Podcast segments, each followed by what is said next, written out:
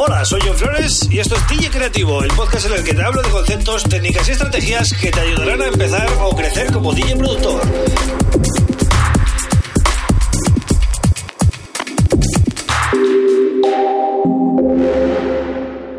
Hola, bienvenido, bienvenida a DJ Creativo. Este es el episodio 209 del podcast. Y hoy te voy a hablar de pues, una opción más que tienes para hacer DJ sets o DJ mm, live sets, ¿no? Un híbrido que es usar Ableton Live, ¿vale? Siempre estamos hablando de Record Boss, de Pioneer, de Tractor, de otros, eh, otros fabricantes y nos olvidamos de que Ableton Live es un software perfectamente capaz para hacer un DJ set.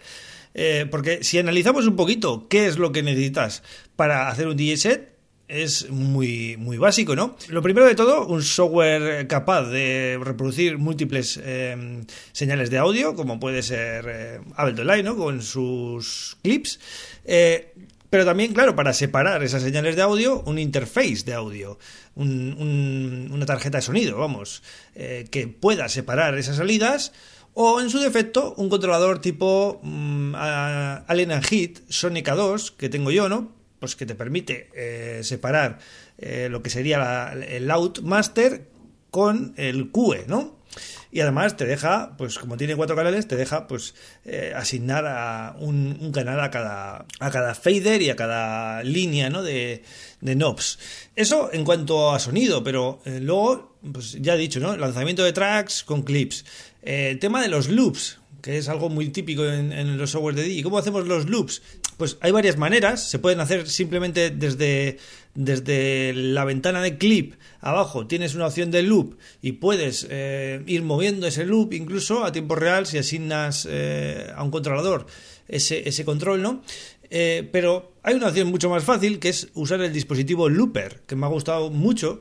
Eh, esta semana he estado trasteando mucho con esto y me ha gustado mucho porque es muy sencillo de usar. Eh, le das un botón, te graba el loop y luego pues lo reproduce, ¿no? Independientemente del track. Pero si luego sueltas, vuelve al track. Es algo como muy sencillo, ¿no? Entonces, en cuanto a loops, también tendríamos esa parte resuelta, ¿no? Más cosas en cuanto a la sincronización.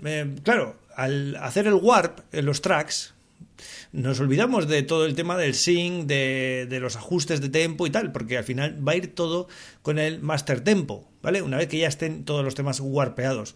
Por cierto, eh, uno de los, mm, bueno, una de las cosas que me he dado cuenta es que el modo repeats dentro del warp es eh, el que más me ha gustado en cuanto a sonido, porque no mata tanto los transitorios. Es decir, eh, Complex, que es un, es un modo de warp que hace más procesos y que quizás saca un mejor sonido. Para pinchar o para reproducir temas no me ha gustado tanto, es como que le quita eh, pegada a los tracks, ¿no? Entonces eh, os recomiendo Repeats. También en tema de los efectos, aquí sí que eh, Ableton Live gana por goleada a cualquier eh, software de DJ. Imaginaros lo que se puede hacer a nivel de efectos con los racks, ¿no? Porque, claro, podemos insertar un montón de racks y también podemos jugar con los envíos. Tenemos efectos para aburrir, incluso hacer combinaciones con un solo knob eh, y cosas muy locas que en otros softwares pues no vais a poder hacer, es, es impensable. En cuanto a usar muchas pistas y luego hacer ruteos, también me ha gustado, ¿no? puedes coger, no sé, por ejemplo, 5, 6, 8 pistas y mandar la salida a una sola pista. Y esto para lo que sería la parte de sampler es vital, ¿no? Podrías tener un controlador entero específico para lanzar clips, eh, pues tipo Machine Jam o un Launchpad de Innovation, ¿no? Solo para lanzar clips y que todos esos clips vayan a una sola pista, ¿no? Dentro de tu mixer o de tu controlador mixer, ¿no? Y claro, eso es increíble, ¿no? A nivel de, de versatilidad, porque, claro, vas a poder lanzar clips de audio, pero también, ojo, y aquí es donde se pone interesante la cosa, a nivel MIDI pues tienes todas, todas las opciones de Ableton. Eh, pues eh, podéis crear clips en directo, podéis jugar con vuestros controladores, es decir, cualquier eh, control de sampler o de step sequencer de un software de DJ es un juego de niños absoluto comparado con lo que podéis hacer con Ableton Live, ¿vale? Aquí sí que gana de goleada. Y por último, grabación del DJ set, pues también se puede hacer, ¿no? Todo lo que hagáis en la vista session de Ableton Live automáticamente se va a grabar en la vista de arreglo, en la vista de arrangement. Y no solo eso, sino que encima vais a poder editar todos los movimientos que hagáis, es decir, si, os habéis confundido en algo o si algo podría estar mejor, no vais a perder ese, ese, ese tiempo, ¿no? De, bueno, de volver a regrabar porque habéis cometido un fallo en tal minuto, sino que podéis ir ahí y automáticamente arrastrar, mover, editar, cortar, lo que queráis. Entonces, me ha gustado mucho el concepto de DJ set em, con Ableton Live. A ver, ya lo, he hecho, ya lo había hecho muchas veces, pero eh, me he puesto en serio esta semana con ello y he utilizado los controladores eh, Sonica 2 como decía antes, y también eh, Machine Jam, ¿vale? Para todo el tema de clips y, control de, efectos. Entonces, eh, es algo que os recomiendo, ¿vale? Investigar un poquito sobre ello, darle una oportunidad. Lógicamente, hay un punto que quizás eh, cojea un poco más, si comparamos con software de DJ, que es la parte de gestión de, las playlists y de la música, ¿no? Al final, en un software de DJ sí que es verdad que lo tienes todo organizado por listas de reproducción. Y aquí en Ableton Live yo lo que veo es que, mm, bueno, mm, funciona mejor que tengas todo precargado ya, ¿vale?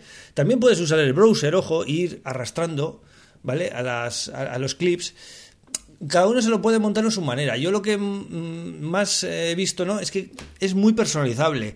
Eh, podemos usar dos personas Ableton Live para pinchar y que cada uno tenga un sistema totalmente diferente. Es decir, que cada uno se monta su propio setup, su propia configuración en el software y sus controladores, cada uno los que tenga. Es que vale cualquier controlador, ¿vale? Yo os he dicho los míos, pero puede ser que tengáis dos controladores eh, que no tienen nada que ver y os sirvan también. Es cuestión de que le deis una vuelta y que os asignéis todo de una manera que a vosotros os resulte fácil luego lanzar todo.